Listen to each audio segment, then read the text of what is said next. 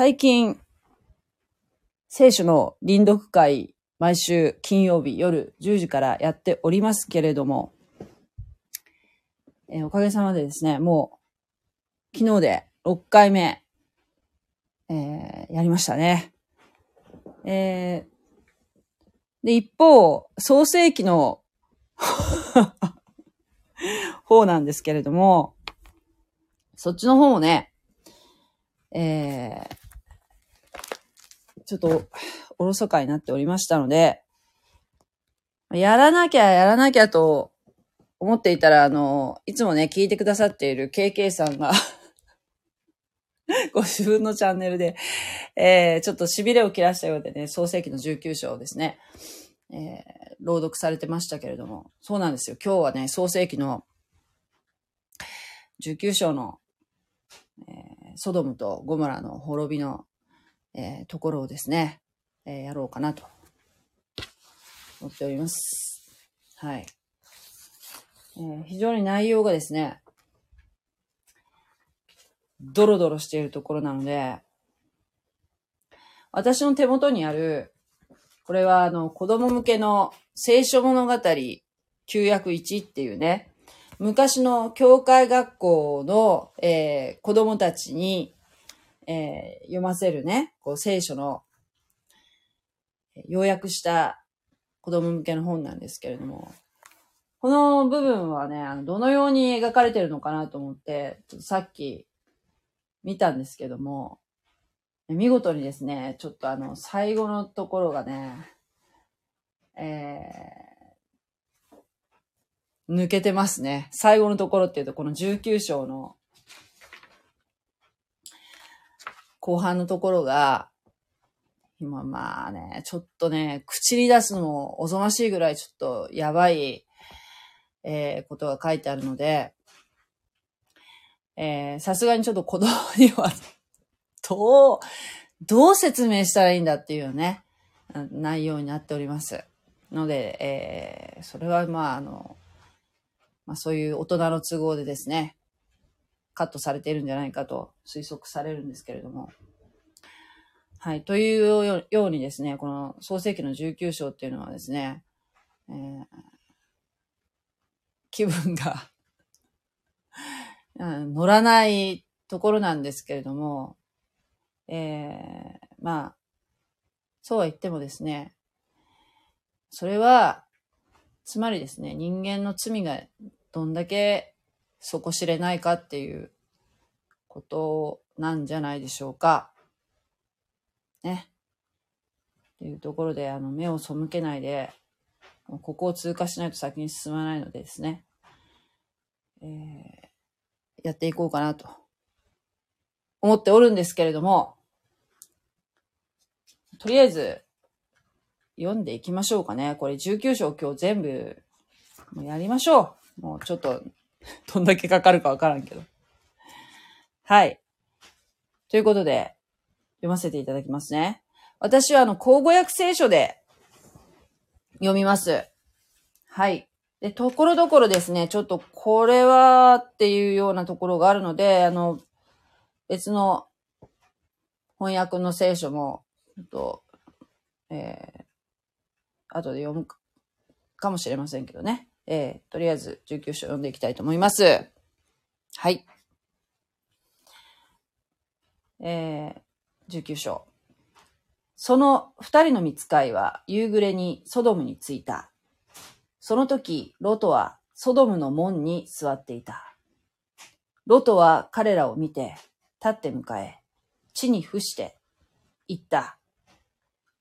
我が主よ、どうぞしもべの家に立ち寄って足を洗い、お泊まりください。そして、朝早く起きてお立ちください。彼らは言った。いや、我々は広場で夜を過ごします。しかし、ロトが強いて進めたので、彼らはついに彼のところにより、家に入った。ロトは彼らのために振る舞いを設け、種入れぬパンを焼いて食べさせた。ところが彼らの寝ないうちにソドムの町の人々は若い者も老人も、民が皆四方から来てその家を囲み、ロトに叫んでいった。今夜お前のところに来た人々はどこにいるか。それをここに出しなさい。我々は彼を知るであろう。はい。ちょっとここまで一回区切りますね。えっ、ー、と、まあ、前回からの、前回の話をちょっとだけ復習すると、えー、前回は、えー、アブラハムのところに、なんと、えー、お客さんがやってくるんですね。それは、えー、見つかい、見つかいと、見つかい、まあ、三人の人なんですけども、この三人の人っていうのは、ただの人ではなくて、実は、見つかい二人と従えた、えー、神様だったんですね。この神様っていうのは実は、受肉前の、受肉ってまあ、地上に人としてお生まれになる前のっていう意味なんですけど、受肉前のイエス・キリストではないかっていうふうに言われているんですけれども、が、えなんでアブラハムのとこに来たかっていうと、まあ、いろいろこうメッセージがあって、あの、アブラハムにね、子供が生まれるんだよっていうことを、えー、告げるっていう意味もあるんですけれども、それはまあ、いいお知らせなんですけども、いいお知らせと悪いお知らせがあって、悪いお知らせっていうのは、実は、えー、ソドムとゴムラを滅ぼすために来たんだ。裁きを行う。裁きのために滅ぼすために来たんだということを告げられるんですね。それで、アブラハムは、えー、ソドムといえば、アブラハムの甥っ子であるロトが住んでいるんですね、今、現在。えー、というもこともあり、アブラハムは神様と交渉するんですね。で食い下がって、もし、10人、義人がいれば、ソドムを滅ぼさないでくださいますか？尋ねるんですね。すると、神様は、よろしい。えー、私はその10人のためにソドムを滅ぼさないよ。ということを約束されるんですね。そして、主はアブラハムと語り終わって、去っていかれたんですね。そしてアブラハムは自分のところ、家に帰ったっていうところで、えー、18章が終わってるんですけれども、さあ、その後ですね、その、ま19章の最初、その二人の見つかいは、夕暮れにソドムに着いたっていうふうになりますけども、この二人の見つかいっていうのは、先ほどの、えー、神様、受肉受肉前のイエス様が従えていた二人の見つかいなんですけれども、見つかいって、まあ天使ですけども、天使のイメージ、これ何度も言ってますけど、天使っていうとね、羽が、大きな羽が生えた、えー、美しい女神みたいな。なんかあの、エンジェルカードみたいなね、あれに書かれているような、こう、なんていうの？そういうのを想像する方が多いんですけれども、えー、聖書に出てくる見つかいというのは、基本的にこの、この19章に出てくる見つかいの姿っていうのは、羽は生えてない若い男性だと思われます。えー、若い男性として描かれてるんですね。だから一見まあ普通、普通のっていうかまあ若い男性なんですよ。で、夕暮れにソドムに着いたと。見つかいがね。その時、甥っ子のロトはね、ロトは、ソドムの門に座っていた。という書いてあります。えー、この門に座っていたっていうのは、町の有力者、門のところに座っているってことは町の有力者だっていうことがわかります。ロトは、もともと、えー、アブラハムと一緒に過ごしていた時っていうのは、えー、遊牧民でしたね。遊牧の民でした。ところが、えー、ロト、ロトのチームの牧道たちがね、牧道たちとアブラハムの牧道たちが争うようになったんですね。それはどうしてかっていうと、アブラ、えー、エジプトから帰ってきた時に、非常に財産が増えたんですね。えー、アブラハムにも増えたし、ロトの方にも増えたし。そうすると、やっぱその家畜っていうのは草を食べますので、そのき、まあある程度決まった、えー、土地の中で草を食べるものだから、やっぱりその、うん、場所がね、場所がある程度決まってるから、仲良く折半すればいいんだけども、やっぱりなかなかこううまくいかなくて争いが絶えなくなるというところで、じゃあやっぱこの離れ離れにある程度距離を取って暮らした方がいいんじゃないかっていうところで、えー、そういう提案をアブラハムがするんですね。で、その提案をロトは飲んで、で、昨日ね、それをね、ロトの運の月なんじゃないかっていうふうなことを私言ったんですけど、運の月とか言うとね、まあ、言葉が悪いですよね。言葉悪いんだけども、まあ、ある意味ちょっと、ロトとして、ロトとしてはね、まあ、その、非常にいい土地に移動したつもりだったんだよね。ロトはすごくいい。ヨルダンの低地っていうのがすごく、そのロトの目から見たら、すごくあの、うん、草が青々と茂っていて、すごく豊かな土地に見えたんだね。そこに、アブラハムと別れて、下っていくんだけども、そっち方面っていうのは、まあその、ソドムという都市国家があるわけですよね。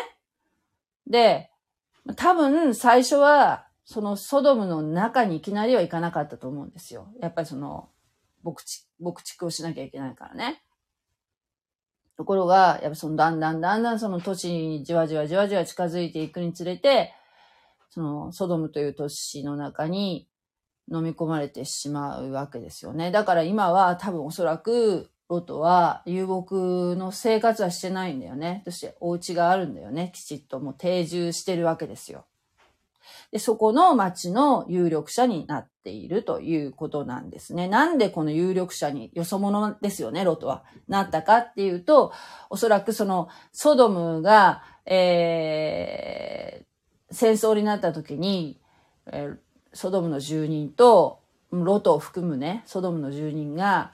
全部連れ去られた時に、アブラハムによって助け出されましたよね。で、アブラハムがすごい勢力っていうか、あの、ものすごく力のある人だっていうことは、ソドムの住人はよく分かったと思うんですね。だってアブラハムに助けられたんだからね。だからまあ、アブラハムの、まあ、なんていう、七光で、ロトは、まあ、一目置かれる存在になったんだろうけど、それは、えー、ロトの実力っていうよりアブラハムの実力だったわけですよね。えー、だから、まあ、この門に座ってたっていうのは、まあ、後にわかるんですけども、ロトは、えー、対して、えー、よく思われてなかったっていうことが、まあ、ちょっと、もうちょっとするとわかります。えー、で、そんなロトが、門のとこに座ってたロトがね、この二人の見つかいを見るわけですね。そして立って向かい地に伏して、言った。我が主よ、どうぞしもべの家に立ち寄って足を洗い、お泊まりください。そして朝早く起きてお立ちください。と言うんですよ。ああの立って迎え地に伏してって書いてあるので、この二人を見たときに、ロトは、ただの人だと思ったのかっていう疑問があるんだけど、じゃあ、ただの人に地に伏して、こう、言う、進めるかと、自分地に来てって進めるかっていうと、どうかなっていう気がするので、中川先生は、の、のメッセージを聞くとですよ、中川先生はそのロトは、この時点で、見つかいだと分かってなかったっておっしゃってたんだけどね。でも、えー地に伏してっていうところから、なんとなく分かってたんじゃないかな。もうただもんじゃないって分かってたんじゃないかなっていう、えーとおっしゃる方もいらっしゃる。まあ、いずれにせよ、この、ロトは、えー自分家に来て、くつろいでくださいってことを進めるんだけど、じゃあこの二人は何て言ったかっていうと、いや、我々は広場で夜を過ごしますって言うんですね。広場で一晩寝るから大丈夫ですよ。野宿しますからって言うんですよ。えー、ところが、三節のロトが強いて進めたので彼らはついに彼のところにより家に入ったと。で、ロトは彼らのために振る舞いを設け、種入れぬパンを焼いて食べさせたと。いうふうになってるんですけども、いや、いや、そうは言わないで、うちに泊まってくださいと、あの強いて進めたっていう、もう本当に強引に、半ば強引に、この二人を自分家に泊めようとしたっていうふうにあるあるんですけれども、これは、えー、まず、このね、あの、旅人を自分家に泊めるっていうのは、中東世界の遊牧民、今もベドウィン族とかいう方々がいらっしゃるそうなんですけども、旅人をもてなすとか、えーそういうのは、もうこの人たちの、えーとても、なんていうかな、大切な遊牧民の筋の通し方であるそうです。まあ、の、よそから来た人を放っておくようなことをするのは、やっぱり、うんなんていうかな、難しいな、なんて言ったんだよ、恥。恥って言ったらは、うん、ちょっと正確じゃないかもしれないけどね。客人はもてなすものだというのがそういう遊牧民の筋の通し方で、もと、もともとね、ロトはね、今はもうそうじゃないかもしれないけど、遊牧民だからね。だから、そう、そういうふうに進めたんだということなんですけれども、あともう一つ、このソドムっていうところは非常に、えーもう神様がもうこれは滅ぼさんといかんなと思うぐらい、えーいろんな意味で堕落しているところだったので、夜、野宿したら、この男性二人が、まあ、どうなるかわからないというところで、えー野宿させるわけにいかないという事情もあった。もう一つ言うと、実はその中川先生がおっしゃるには、ロトが本当に偽人かどうかっていう、まあ、この天使がこのソドムに来た理由っていうのは、ソドムが非常に堕落しているっていうことは間違いなく神様の、えー耳にも届いていたんだけれども、神様は全てをご存知だから、あえて確認するまでもないんだけど、でも神様っていうのは、えーもっと精査して、ね、な、本当に、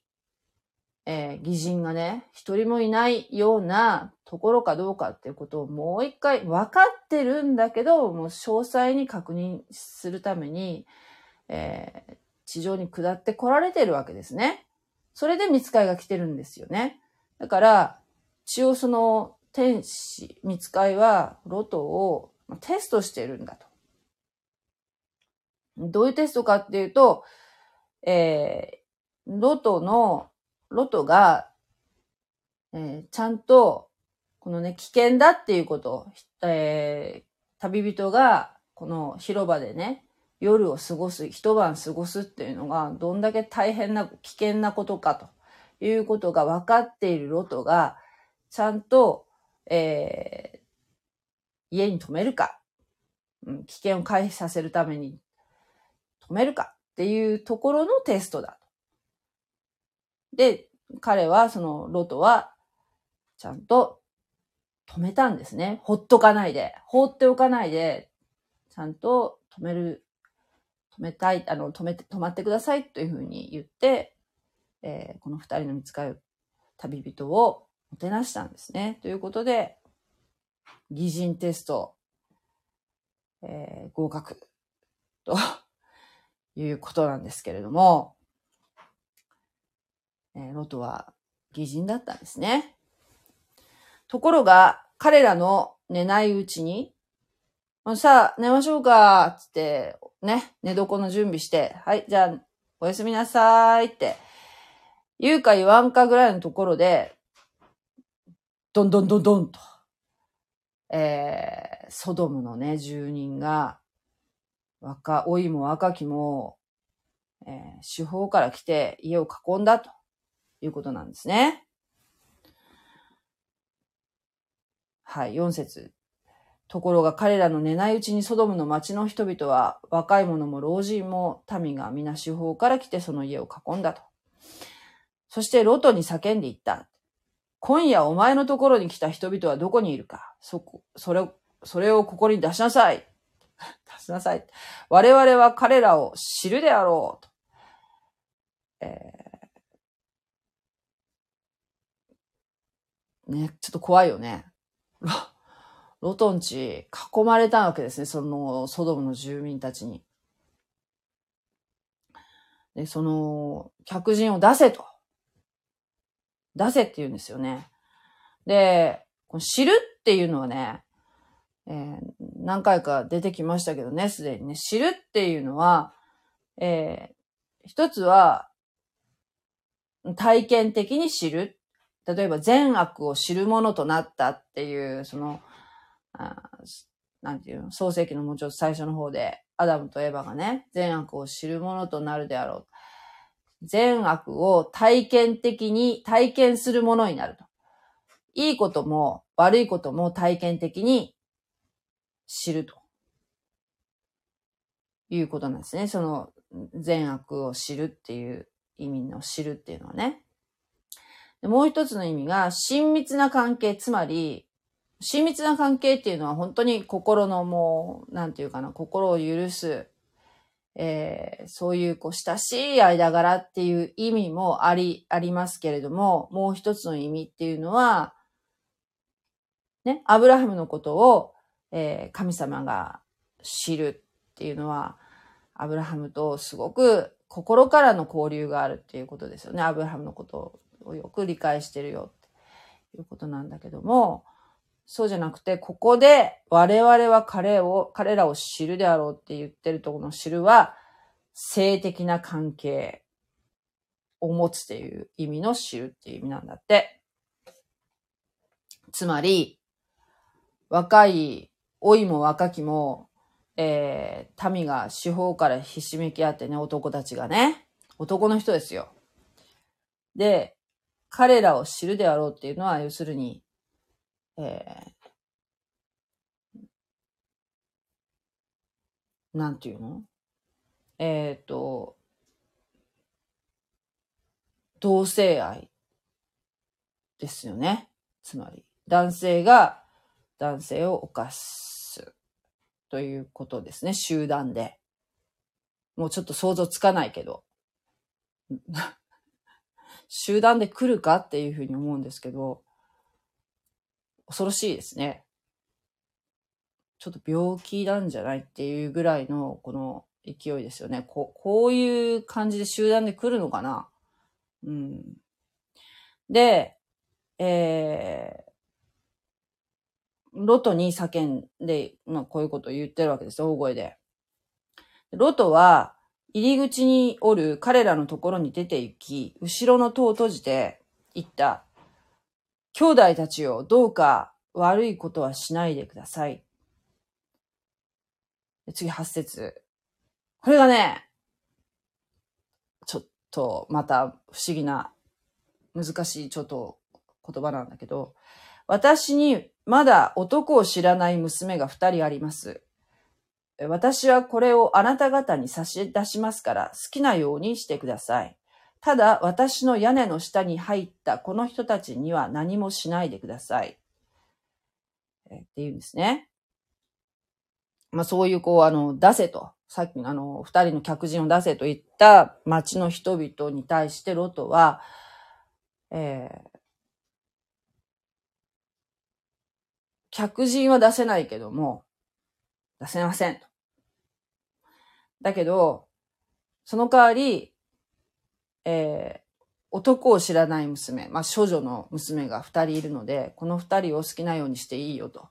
この二人を出すから、というわけですよ。はい。ちょっと理解に苦しむよね。でも、ロトの中では、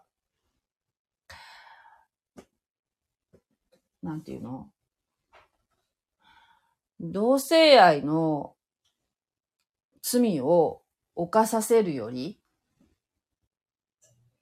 えー、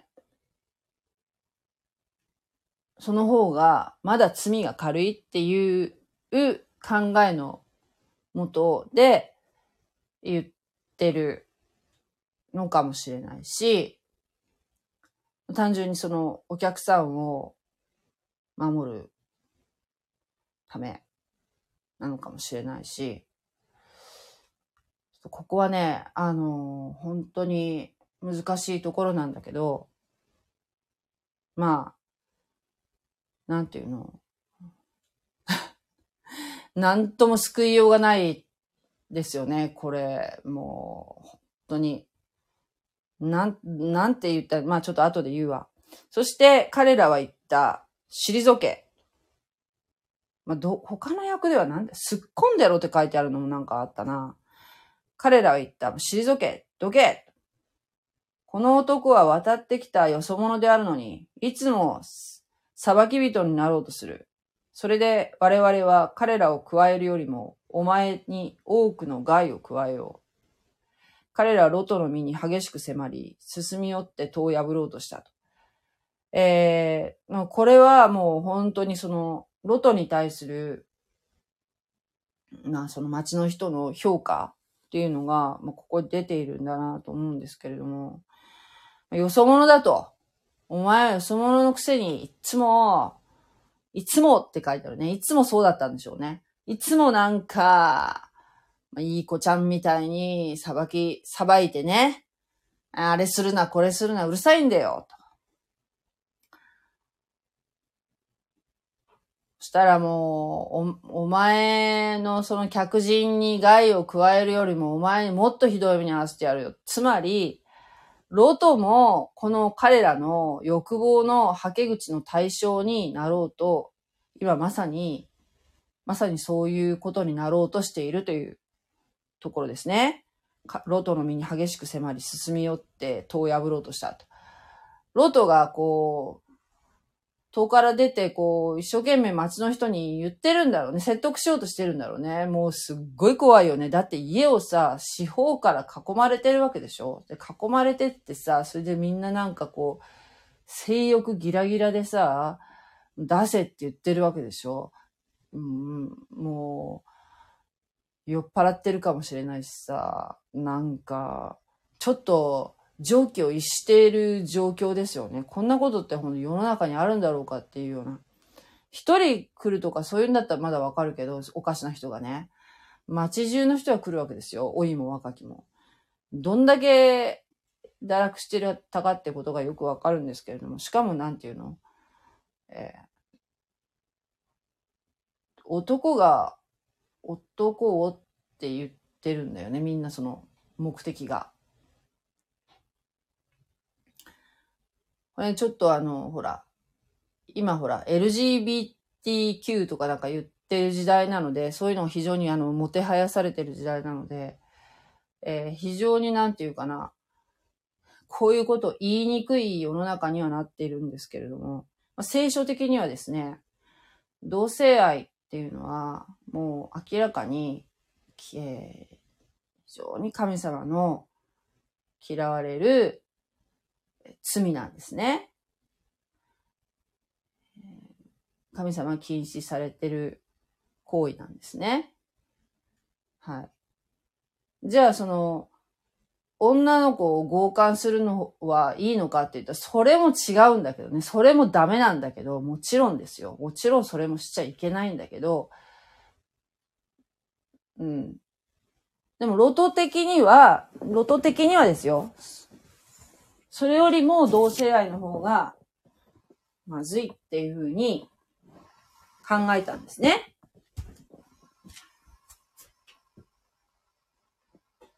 はい。ちょっと非常に私もなんか言いにくいんだけどね。非常に言いにくい。はい。えー、でもロト、えー、ロトはそういうふうに言うわけですよ。そして、そしたらね、その時、かの見つかいの二人ですね。かの二人は手を伸べて、ロトを家の中に引き入れて戸を閉じたと。まあ普通ちょっとこのできないよね。ふわっとこう、ロトを家の中にギュッと引き入れて、ヒュッと入れて、そして家の入り口におる人々を、えー、老若の別なく打って目をくらましたので、彼らは入り口を探すのに疲れた。えー、目つぶしを食らわしたわけですね。まあ、その見つかいですから、えー、みんな目が見えなくなったと。何かその、見つかいのその、能力を使ったんでしょうね。えー、見えなくなった。で、こういう、こう、目が見えなくなったっていう記述は、実は新約聖書の、えー、使徒行伝の中にもあって、で、えー、使徒行伝の9章ですかね、ダマスコ途上にあるパウロが、パウロはこの時まだイエス様を信じてなかったんだけど、イエス様が、こう、パウロにこう介入してこられたんですね。パウロで、そこで目つぶしをして、それからそこでイエス様とパウロは出会うわけですね。で、そ、その時にもう目が全く見えなくなる。その後に、パウロはまた目が見えるようになるんですけれども、この時も、あ目、目をくら、目、目くらましにあったっていう記述がありますのでね。まあ、こういう技があるということがわかりますね。で、彼らは入り口を探すのに疲れたっていうふうにありますけども、目が見えなくなっても彼らは入り口を探してたんですよ。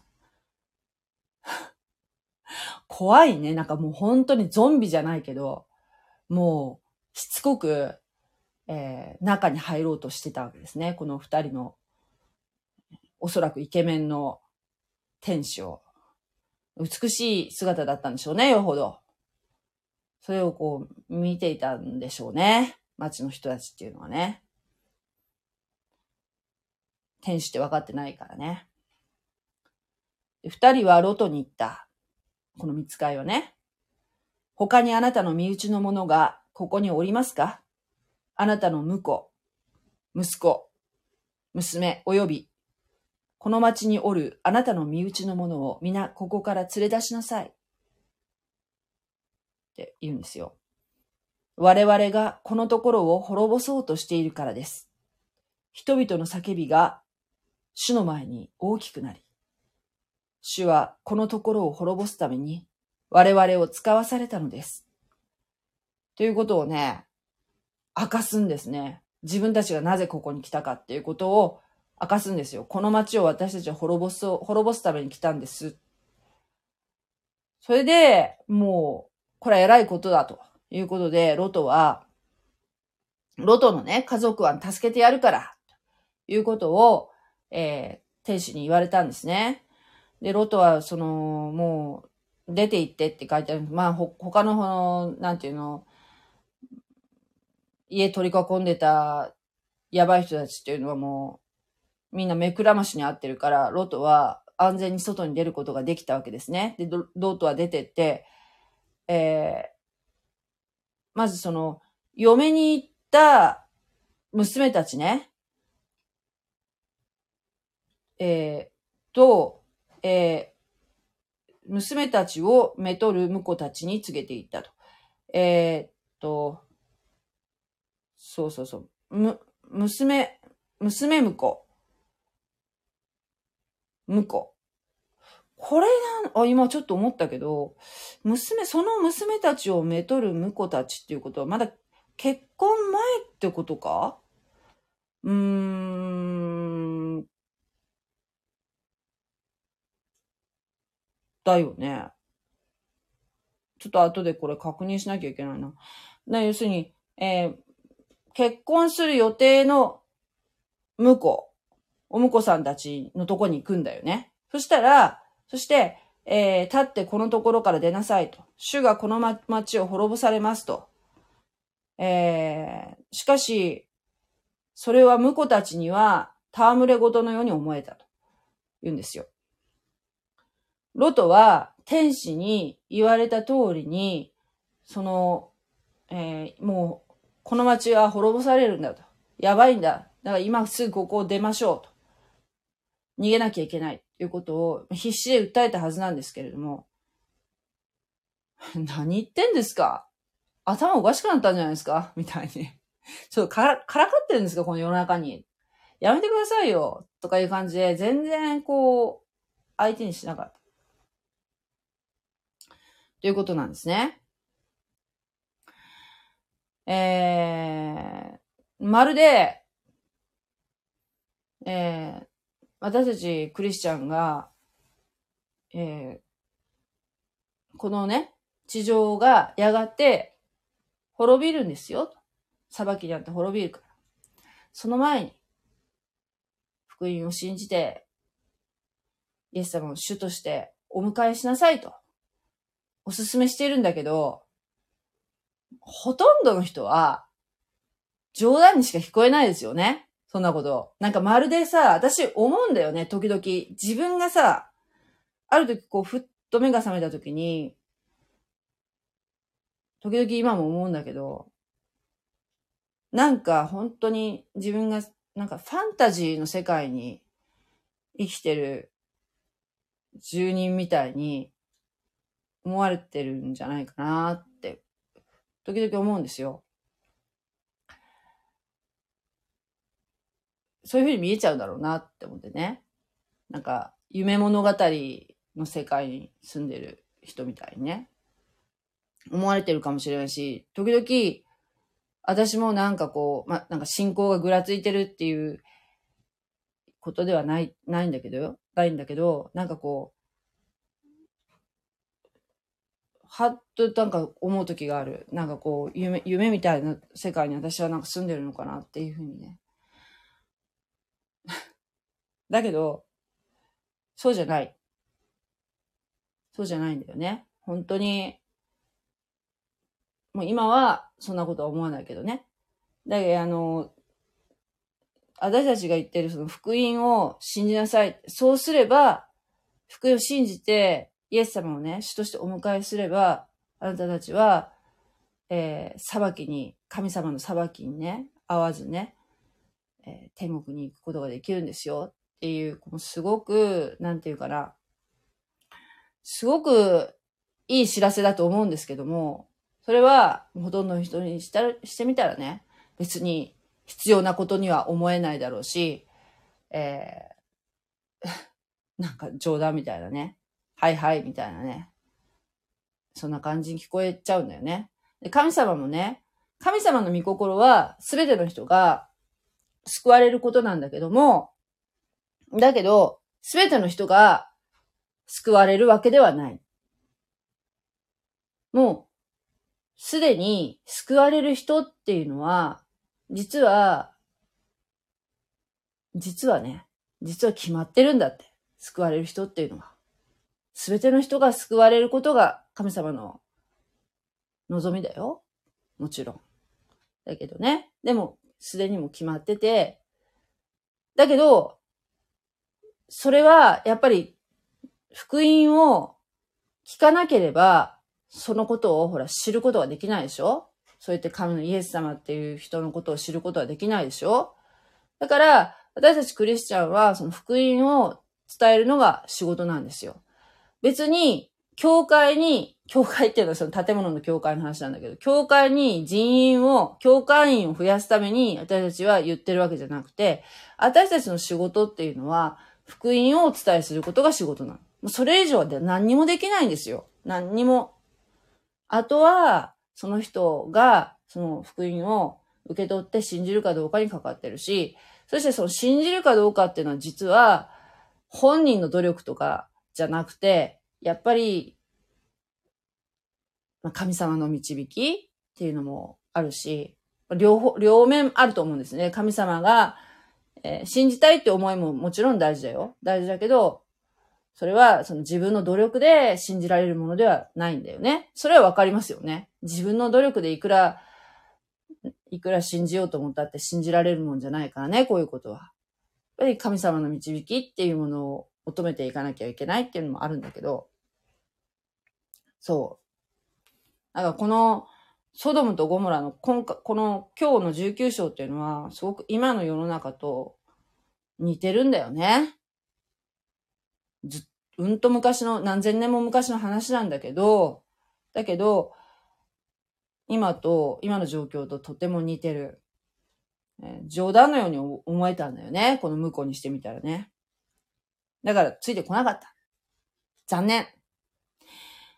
で、夜が明けて、見つかいたちはロトを促して言いました。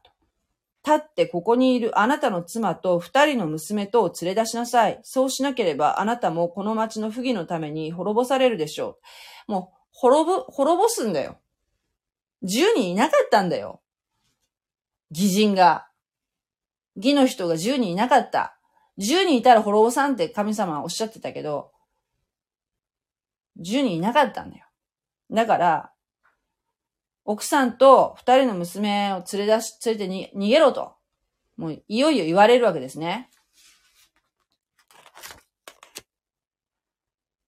で、ロトはためらっていたけれど、彼はためらっていたが、主は彼に憐れみを施されたので、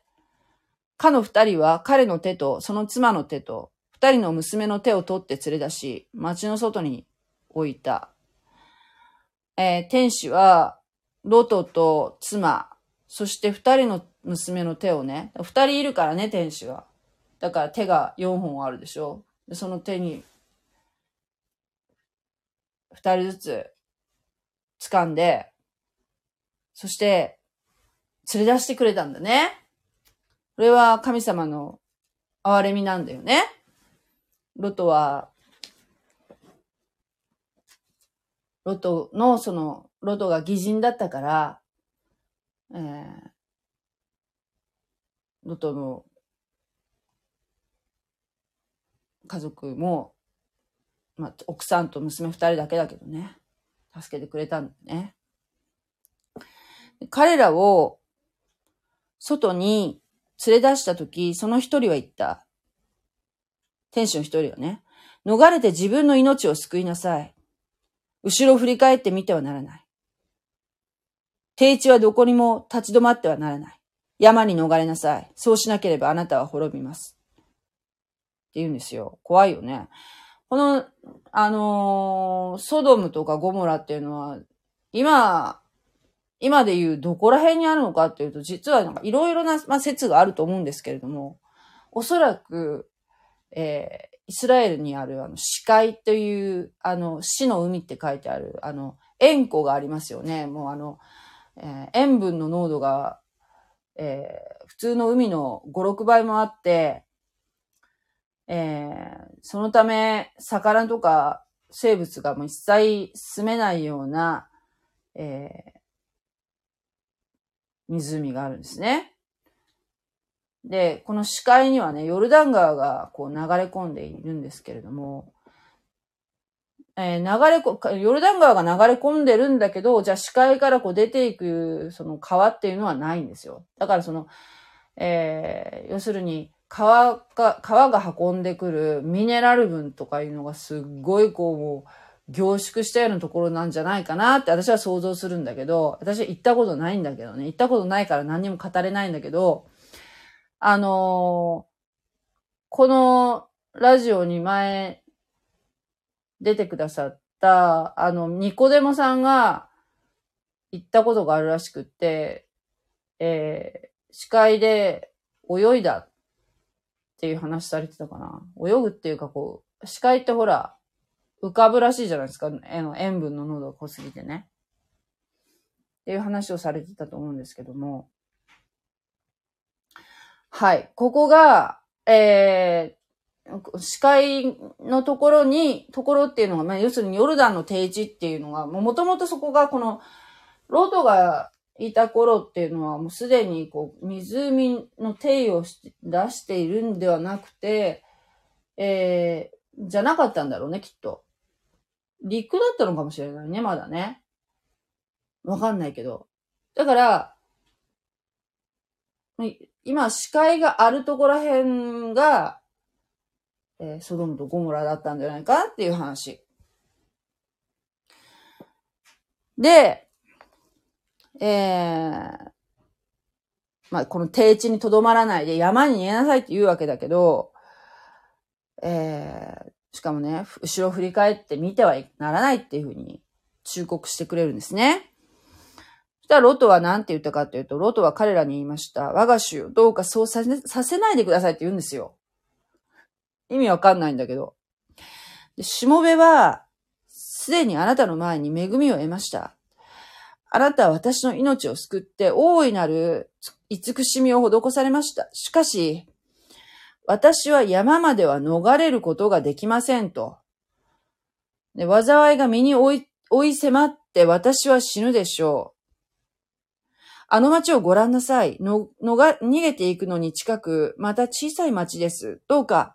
私をそこに逃れさせてください。それは小さいではありませんかそうすれば私の命は助かるでしょう。なんかよくわかんないんだけど、逃げ切れないと思ったみたいなんですよね。こう山に逃げろって言って、まあ、山だからまあ、こう坂、坂を上がっていか、低いとこから高いところに駆け上がっていかなきゃいけないわけですけれども、逃れられないと言うんですよ。とても。自分の足では。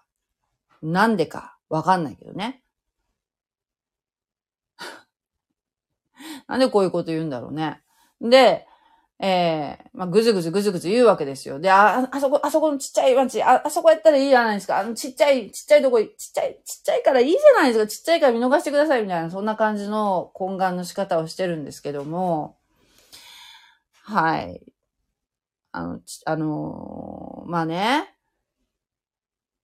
天使が山に逃げろって言ったら山に逃げればよかったんだよね。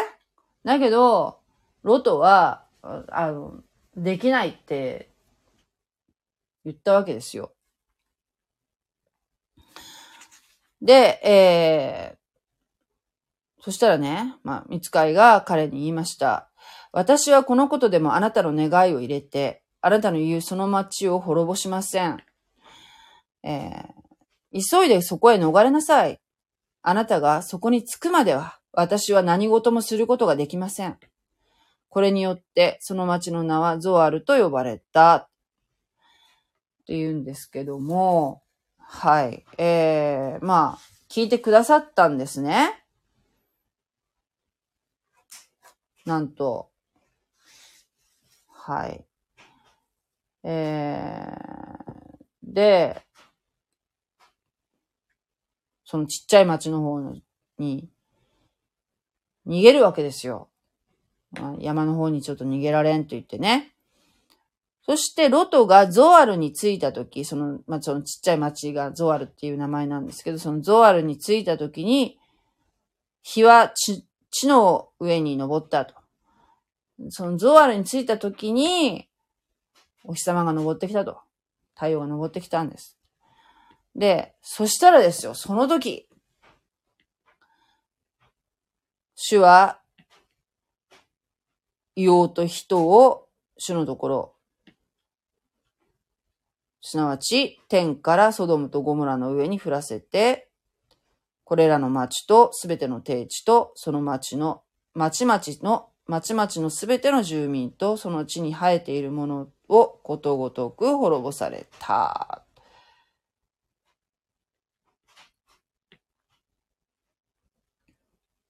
って言うんですよ。え着いた時に、ロトがゾワールに着いた時に、なんと、天から人用が降ってきたと。もう生きとし、生きてるものすべて、もう草に至るまで、全部、滅ぼ、滅ぼされたと。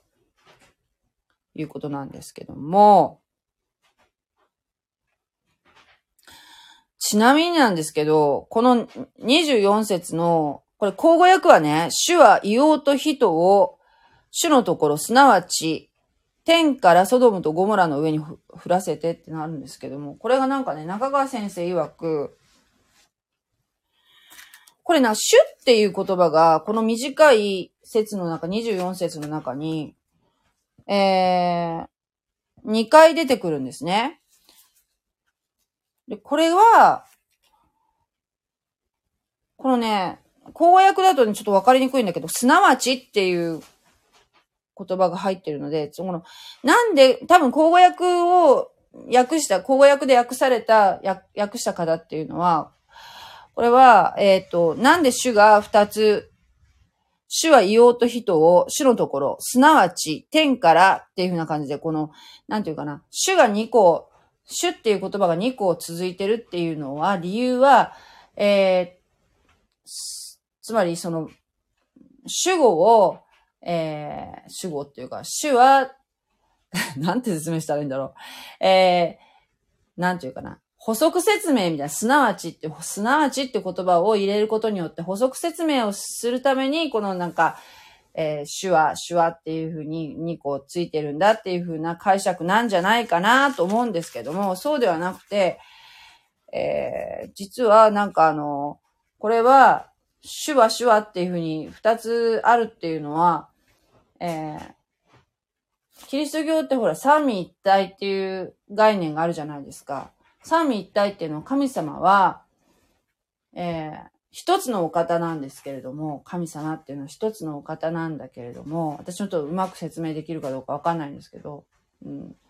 今ちょうど聖書塾でそれやってるんだよね。神様は一つ、一人のお方、一つのお方なんだけれども、だけど、三つである。っていうのを、聖書には書いてない。三味一体っていう言葉はね。だけど、三味一体っていう概念を持って読まないと、聖書は意味が通らないところがたくさんあるよっていうことなんですけれども、これは、天におられる主っていうのは、要するに父なる神様。三味一体の中の父なる神様。そして、もう一つの主っていうのは、えー、地上にいらっしゃる神様。すなわち、すなわちというか、まあ、つまり、イエス様ね、さっきほら、受肉前のイエス様じゃないかって思われる神様がいらっしゃいましたよね。18章に出てきた。その、で地上とテントの、の種の共同作業、共同チームみたいな感じで、このソドムとゴモラのえー、滅び、滅ぼされる、裁きっていうのは行われたっていうことなんじゃないかなっていうことなんですけども、だからユダヤ教徒の人っていうのは三位一体っていう概念が、えー、ないので、非常にこの24節のところっていうのは、あの、ものすごくこう論争になる箇所らしいです。これどういうことか、なんで主、主は、主はって出てくるのかって。でもなんか主あの、いえ、あの、神様のことを複数形で表すような、えー、表現のところとかもあるし、やっぱりその旧約聖書っていうもの、旧約聖書も三位一体っていう概念を持って読まないと、えー、理解できない。三位一体っていう概念であると、なんか理解できるっていうところはあって、そういうことなんじゃないかなと。だから三位一体っていうのはね、神様はお一人だけれども、お一人であるのと同時にですよ。同時に、えー、三、三つでもいらっしゃる。三つの威嚇、三つの別の存在でもいらっしゃるし、えー、父なる神様、子なる神様、精霊なる神様っていうこの三つでああるのと一つであるっていうのが同時並行でいらっしゃる存在っていうのもとても人間の想像を超えてる存在なんですけれども、はい。が、あの、そういう意味です。難しい。同時なんですよ。同時に一人であって三人でいらっしゃる。だから、ね、私たち人間をなんとか天使をなんで作られたのかっていうのを神様が寂しいからとかじゃないんだよね。もう神様もすでに三つでいらっしゃるから、もう三人で、三人でって人ってつけるとちょっと人間みたいでおかしい、おかしいんだけど、この神様は、その、えー、三つの父なる神様、子なる神様、精霊なる神様でも、その愛し合ってらっしゃるし、ね。だから愛、あの、神様が愛なるお方っていうのは、その、ね、お互いを大切に愛し合っている存在でもあるから、私たちにもその愛という概念っていうのが、ね、与えられてると思うんですよね。愛し合ってるし、会話もされてるだろうし、ね、で、とても平安な世界を形成していらっしゃるだろうし、だから別に私たちいなくても寂しくもなんともないんだけども、じゃあ、なんで私たちをお作りになったのか？な？っていうところなんだけど、ねえ。もうちょっと勉強しときます。なんで私たちをお作りになったんだろうかな？っていうところなんですけど、まあ私たちは神様をこう、褒めたたえる。それが私たちの本当の生き生き方かもしれんね。ひょっとしたら神様と共に、えー、なんていうかな、愛し合って、そして神様にありがとうっていうふうに、神様に褒めたたえるのが私たちなのかもしれませんし、またその神様に対してね、なんで私をこんなに作ったんですか？みたいなことを言うのも筋違いだしね。作った方だから。それをなんかね、誰がこういうふうに表現してたな。えー、まあ、神様はよく陶器師のような存在っていうふうになんか例えられることもあるんですけど、陶器を作る方っていうのは土をひねってその作品を作られるじゃないですか。で、あうーんって、こういろんな用途のものを作るじゃないですか。例えばね。えー、ご飯、お食、食事を乗せるものを、陶器で作られるしね、いろんな生活必需品を。尊いことに使うのも、もう道具もあれば、そうじゃないものもあるし、いろんな種類のものを作りますね。で、なんで、な、私は、な、私は果物を乗せるお皿になりたかったのになんで私は灰皿なんですかって灰皿が神様作り主に、その制作者に文句言う、言うのってやっぱりおかしなことでしょ？っていうことを人間はやってるよねっていう話。神様に向かって。なんで私こんなのって。おかしいよね。作った人は、それをい、いかようにも作ることが、作る権利を持ってらっしゃるし、いかようにする権利を持ってらっしゃる。壊すこともできる。作られたものが神様に、私はこういうふうに生きたいっていうふうに文句を言ってるのが人間なんだよね。うん、そこちょっとまた難しいんで勉強しておきます。はい。ということで、またちょっと続きやりますけど、なかなか終わらないね。もう早く終わりたいんだ、この19章って。なんか、ねドロドロしてるからさ。えー、っと、そうね、ゾワルに逃げたんだよね。そしたらさ、奥さんが、この、ゾワルの、このちっちゃい町にね、到着する前に、ちょっと、振り返っちゃうんですよね。これが26章、26節にあるんですけど、しかしロトの妻は後ろを帰り見たので潮の柱になった。これ今ね、うん、あの、出してる絵は挿絵なんだけど、これの後ろにこう、潮の柱になってる振り返ってる奥さんの絵が実はあるんだけど、ちょっと入りきれなかったんですけど、多分あの、あの、もうちょっと小さい版になると、それも映ってると思うんだけど、あの、ロトの妻は振り返っちゃうんですね。ちょっとまあ、なんていうの。確かにソドムはひどい、もう、性的にも堕落してる暴力とかもきっとあったと思うし、うん、例え悪いけども、本当に、東京で言うとあの新宿の歌舞伎町とか、あんな感じなのかな まあなんか、もうすごいところだったと思うんですけどね。で、そういうところであったけども、やっぱりその豊かな一面もあって、ちゃんとね、なんか豊かな生活ができてたんでしょうね、そのソドムっていうのはね。それをこう振り返ってしまった。惜しんだんだろうね。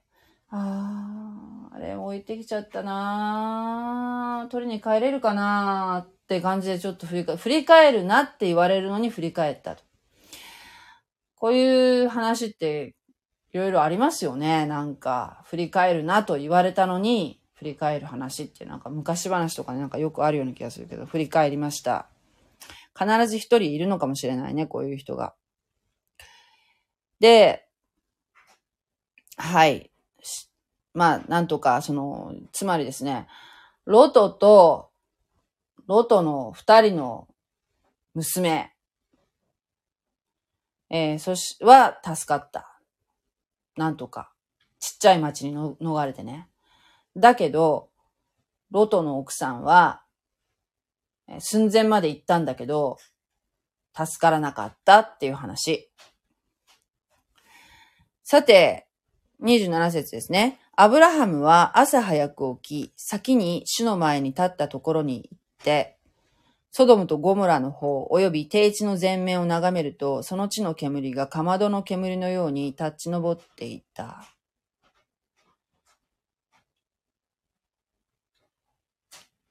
ということなんですね。アブラハムは心配だったんだろうね。で、神様とお話しした、あの、交渉したところまで行って、低地を見たら、煙が上がっとったと。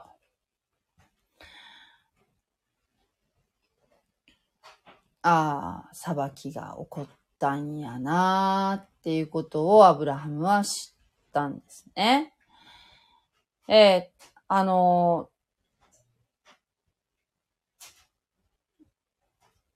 まあ、だからって言って、そのロトを探しに行ったとは聖書には書いてないんだけども、これは、ねえ、あの、世の、よ、この世の終わりには、どうなるかっていうと、ほら、あの、ノアは、水の裁きに遭いましたよね。ノア、ノアの時代はね、洪水で、すべての人がもう一掃されましたけど、ノアの家族を残してね。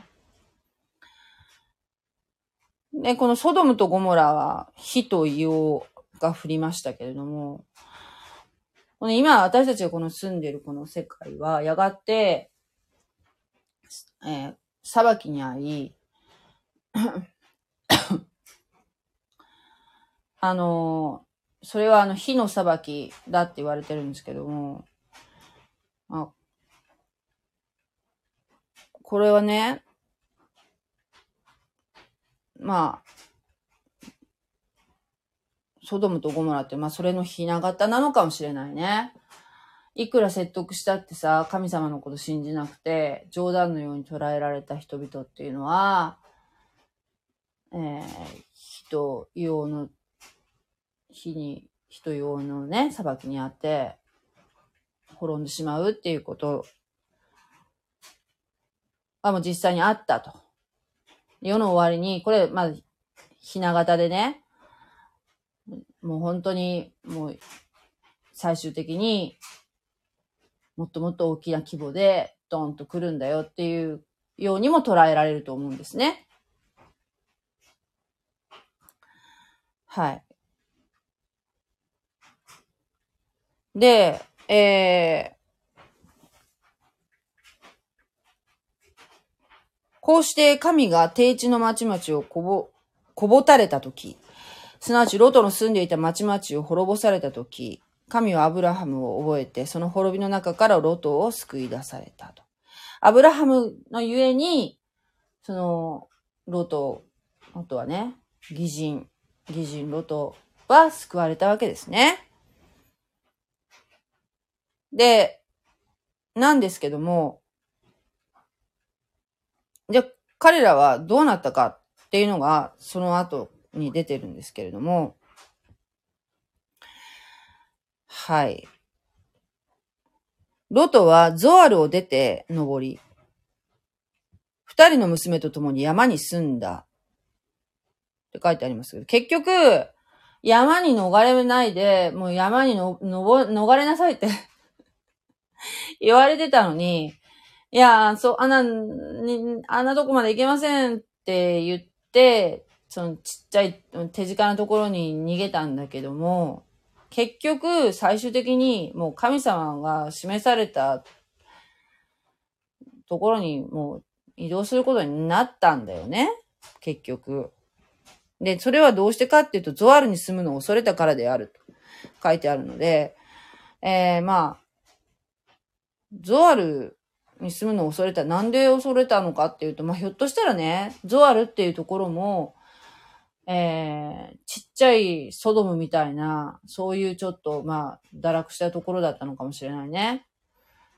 ねえ、あ、あなたたち、そんなことしちゃいけないよ。男同士、女同士で、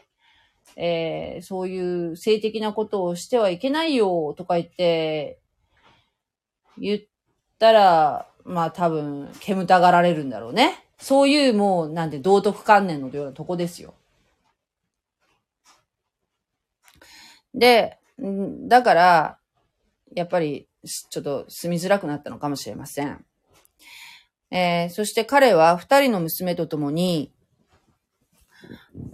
よいしょ。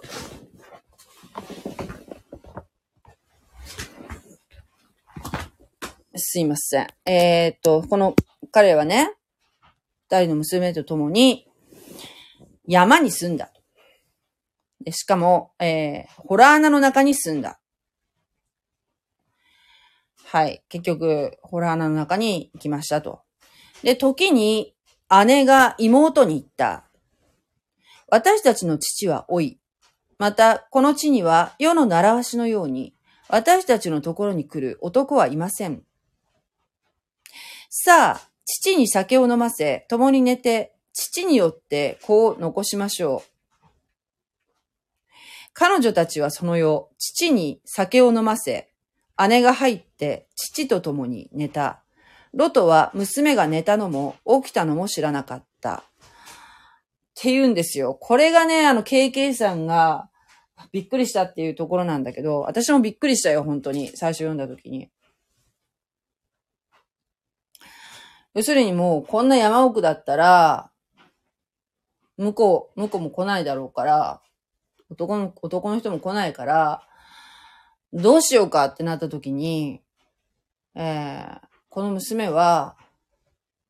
まあ、いろいろ選択肢はあったと思うよ。じゃあちょっと、男性来ないから、その、もうちょっと人里のところに行こうかっていうこともできたかもしれないし、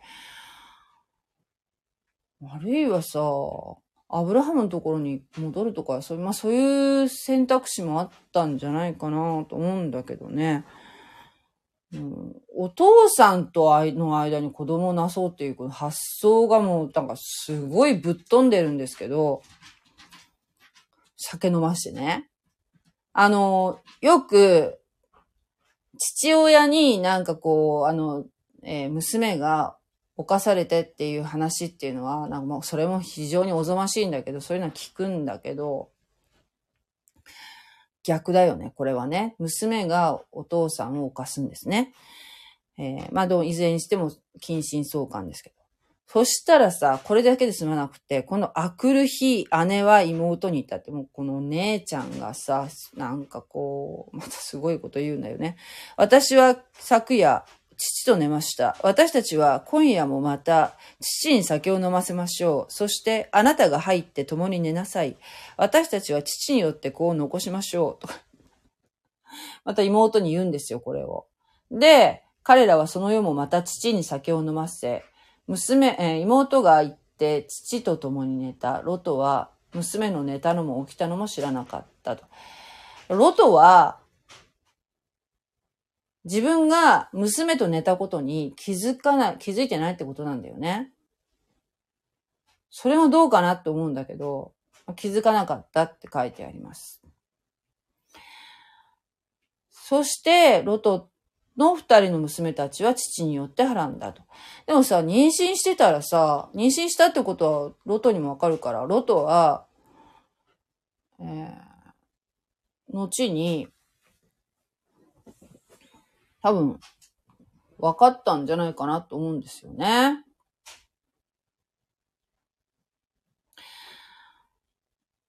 はい。で、えー、姉娘は子を産み、その名をモアブと名付けました。名付けた。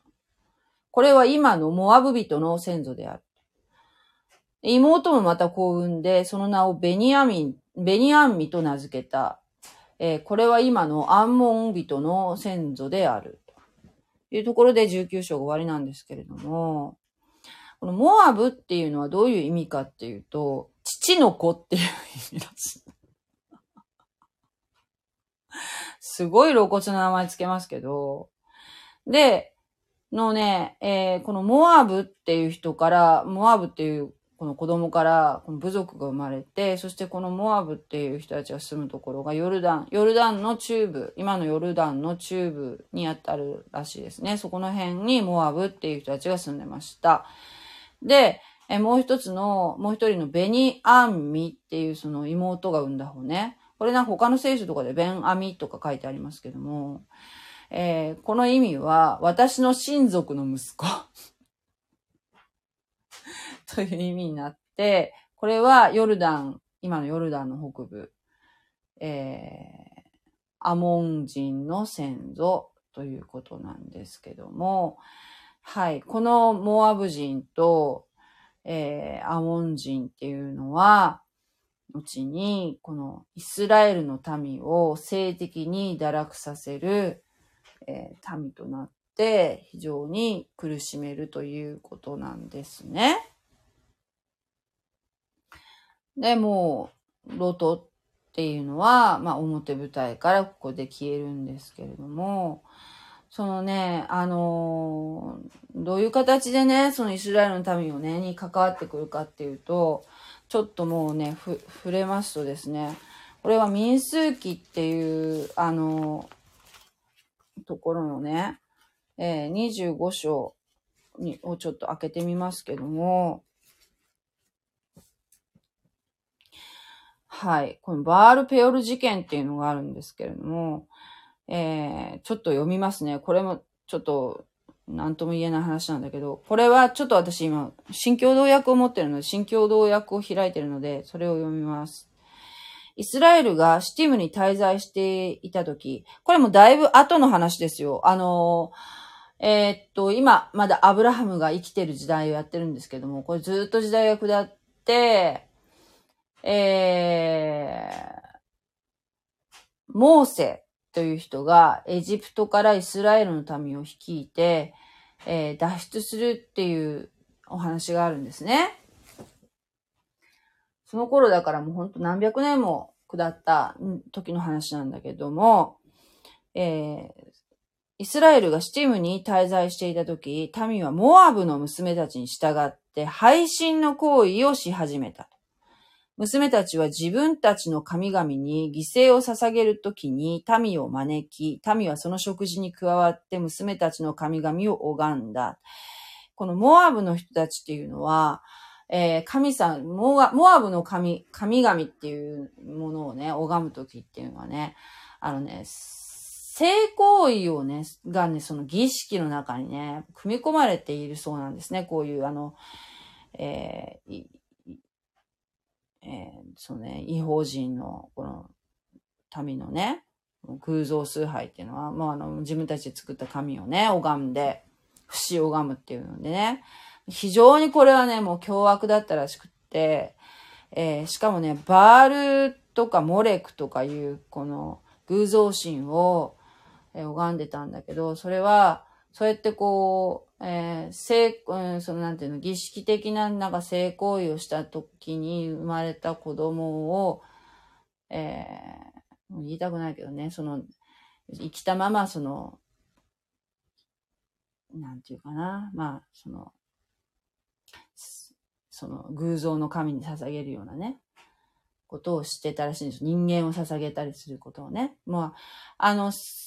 聖書の神様は人間、動物を、あの、その自分のその食材のために動物の犠牲を捧げることは求められてますけど、人間を捧げることはものすごく禁じられてるんですね。そんなこと絶対したらいかんということで、えー、それはもう絶対に禁じられてます。だけど、このイスラエルの周辺の諸国の民っていうのは、えー、もう古くからそういうことをしてたんですね。そういう習慣があったと。えー、それをなんかイスラエルの民にそれをやらせたわけですね。その、モアブの女、若い女の子たちがね、えー、イスラエルの男性たちをそそのかしたわけですね。で、これは、その、このモアブの女たちを、こう、要するに、こう、えー、主導していた、その、影で主導していたのは誰かっていうのが、えー、っとね、えー、実は、この、民数記の31章に書いてあって、この、バラムっていうね、バラムっていう、この、なんて言うんでしょう。えー、預言者って言うんだろうか。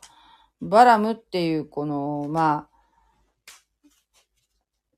まあ、イスラエルに敵対する人物がいるんですけれども、この、えー、この人によって、このモアブの娘たちが、こういうことをしたんだと。えイスラエルを性的に堕落させたっていうことなんでしょうね。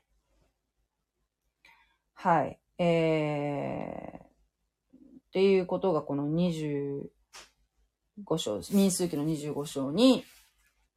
書かれていますけど、後にこういうことを、こういうことで、モアブ人っていうのが出てきます。はい。で、もここで終わると、非常に、あの なんともこう、重い気持ちのままで終わることになるんですけれども、ただね、このモアブ人っていうのは、このロト、ロトの血も入ってますよね。つまり。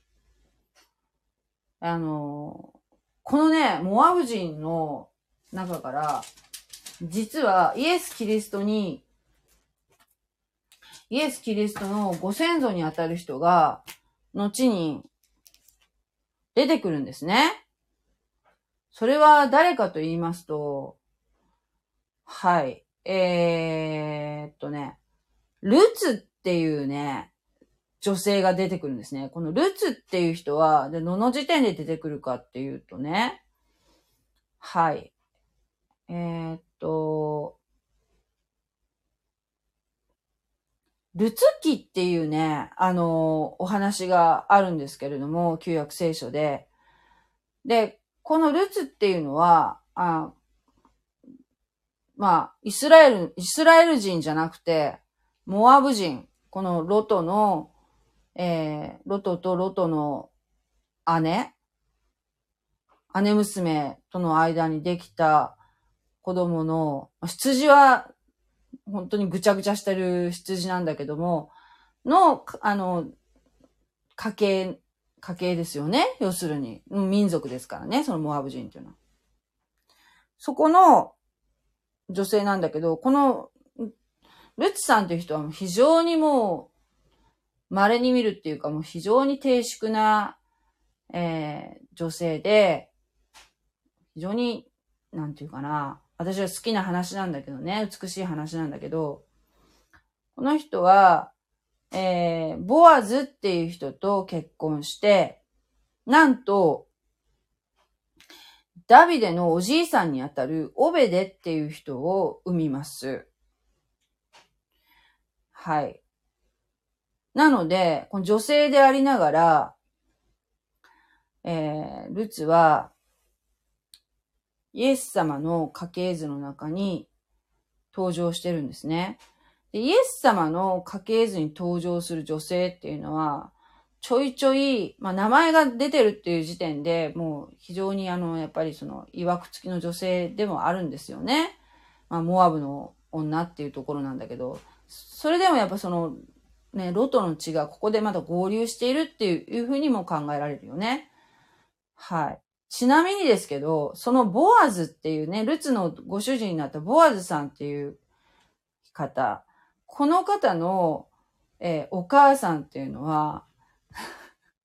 ラハブっていう方なんですけど、あの、元遊女です。元遊女なんだけど、このえー、サルマっていう人と結婚して、そしてボアズが生まれるんですね。で、ボアズさんって人も非常にいい方なんですけれども、うん、詳しくはそのルツ記っていうのを読まれるといいと思うんですけども、あのそんなに長いストーリーじゃないし、とても読みやすくて、そしてとてもなんかこう、すがすがしい、救われる話なので、あの、興味がある方はルツ記を読まれるといいと思いますけれども。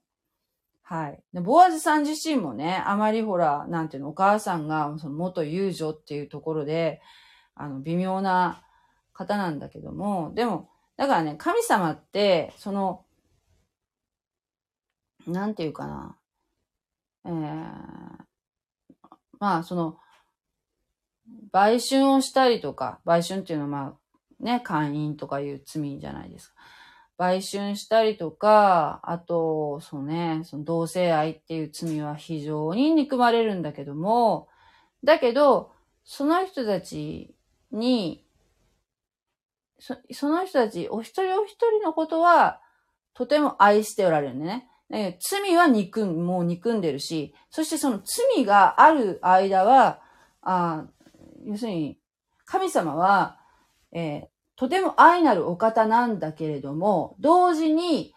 えー、とても清いお方なんですね。とても清いんですね。だから、神様と和解するためには、神様と、えー、に近づくためには、えー、ね。やっぱり、えー、要するに罪があるままでは神様には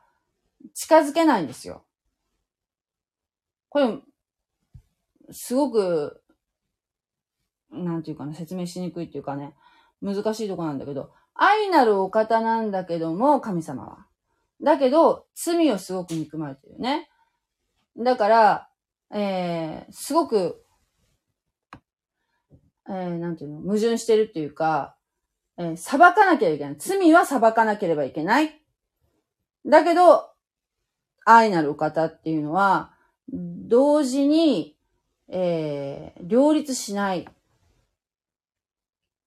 ですよ。愛、愛だけでも、愛だけだったらいいけどね。愛だけではないよね。その罪を裁かなきゃいけない。で、神様はじゃあど、それをどう解決しようかと思われたときに、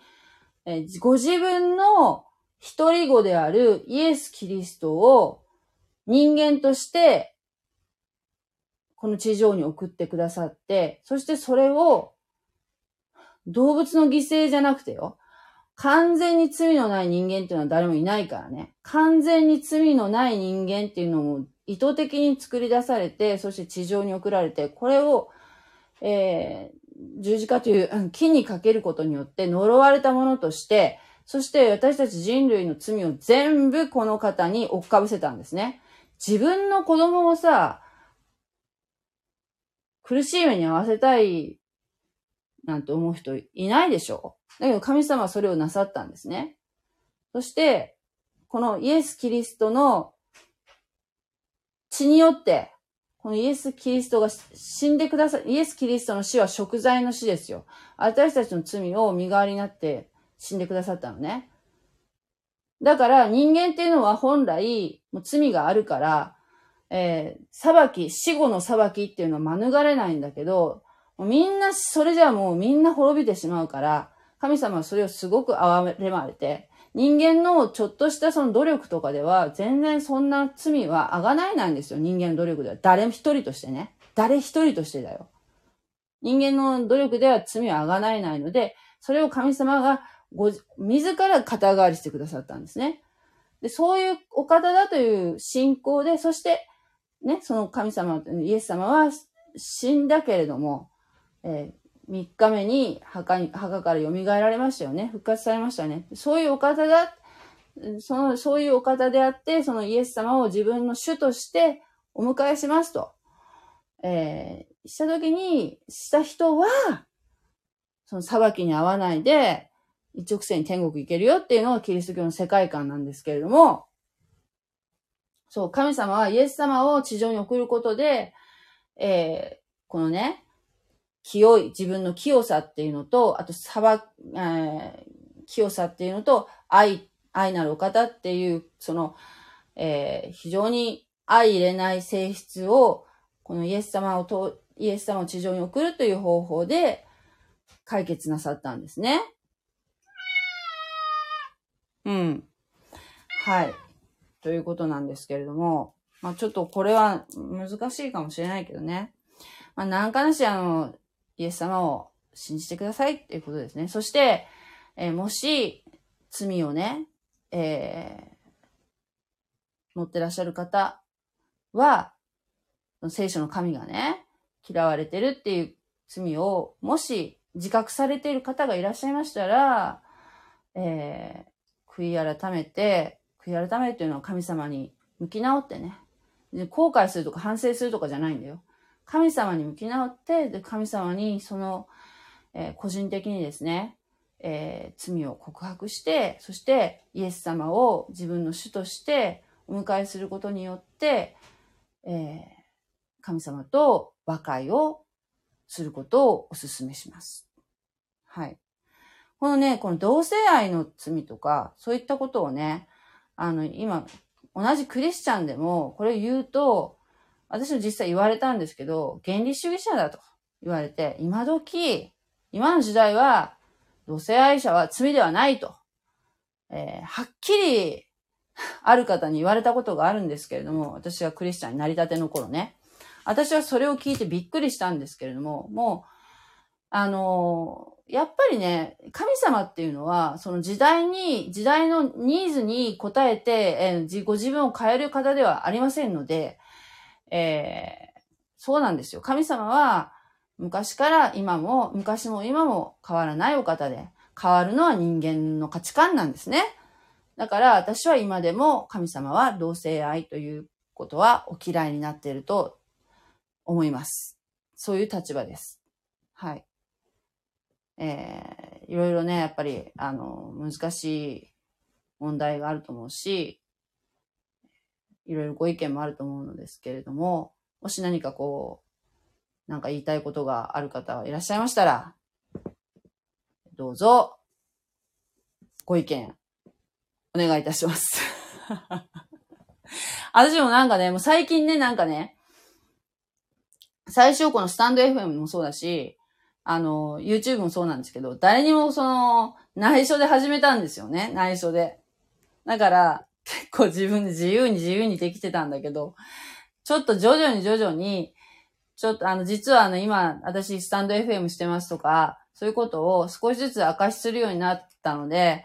あの、知ってる人が私の チャンネルを、あの、聞いてくださったりとかね、そういうこともあって、で、あの、それこそね、あの、信仰の先輩の方とかが、まあ、サミさんも含めるだけど、あの、このチャンネルをね、聞いてくださってるので、あの、本当にあの、多分私が言ってることは、内容は非常に突っ込みどころ満載だと思うんですけれども、もう本当に遠慮なく突っ込んでいただきたいなと思います。もうここはまあ、ちょっと私は違うと思うっていうのね。あの、実際にサーミさんもね、あの、ご意見いただくこともあるし、本当にそれ私のとってもね、勉強になりますしね、励みになるので、私あの、大概のこと言われても、あの、凹みませんので、非常にそれを私は本当にありがたく、あの、か、糧にしていきたいと思いますので、あの、今日のね、内容も非常にあの、センシティブな内容だったんですけれども、ご意見のある方はぜひですね、あの、教えいただきたいなと思います。もちろん、クリスチャンじゃない方もですね、クリスチャンの方も、えー、よろしくお願いいたします。ということで、えー、今日はこの辺に したいと思いますね。はい。ありがとうございます。はい。もう今日はね、もうこの一気にもう19章やったので、えー、どんだけしゃ、1時間半以上話されましたけれどもはい。ということですね。えー、19章終わりということです。ありがとうございました。God bless you. じゃあまたね。おやすみなさい。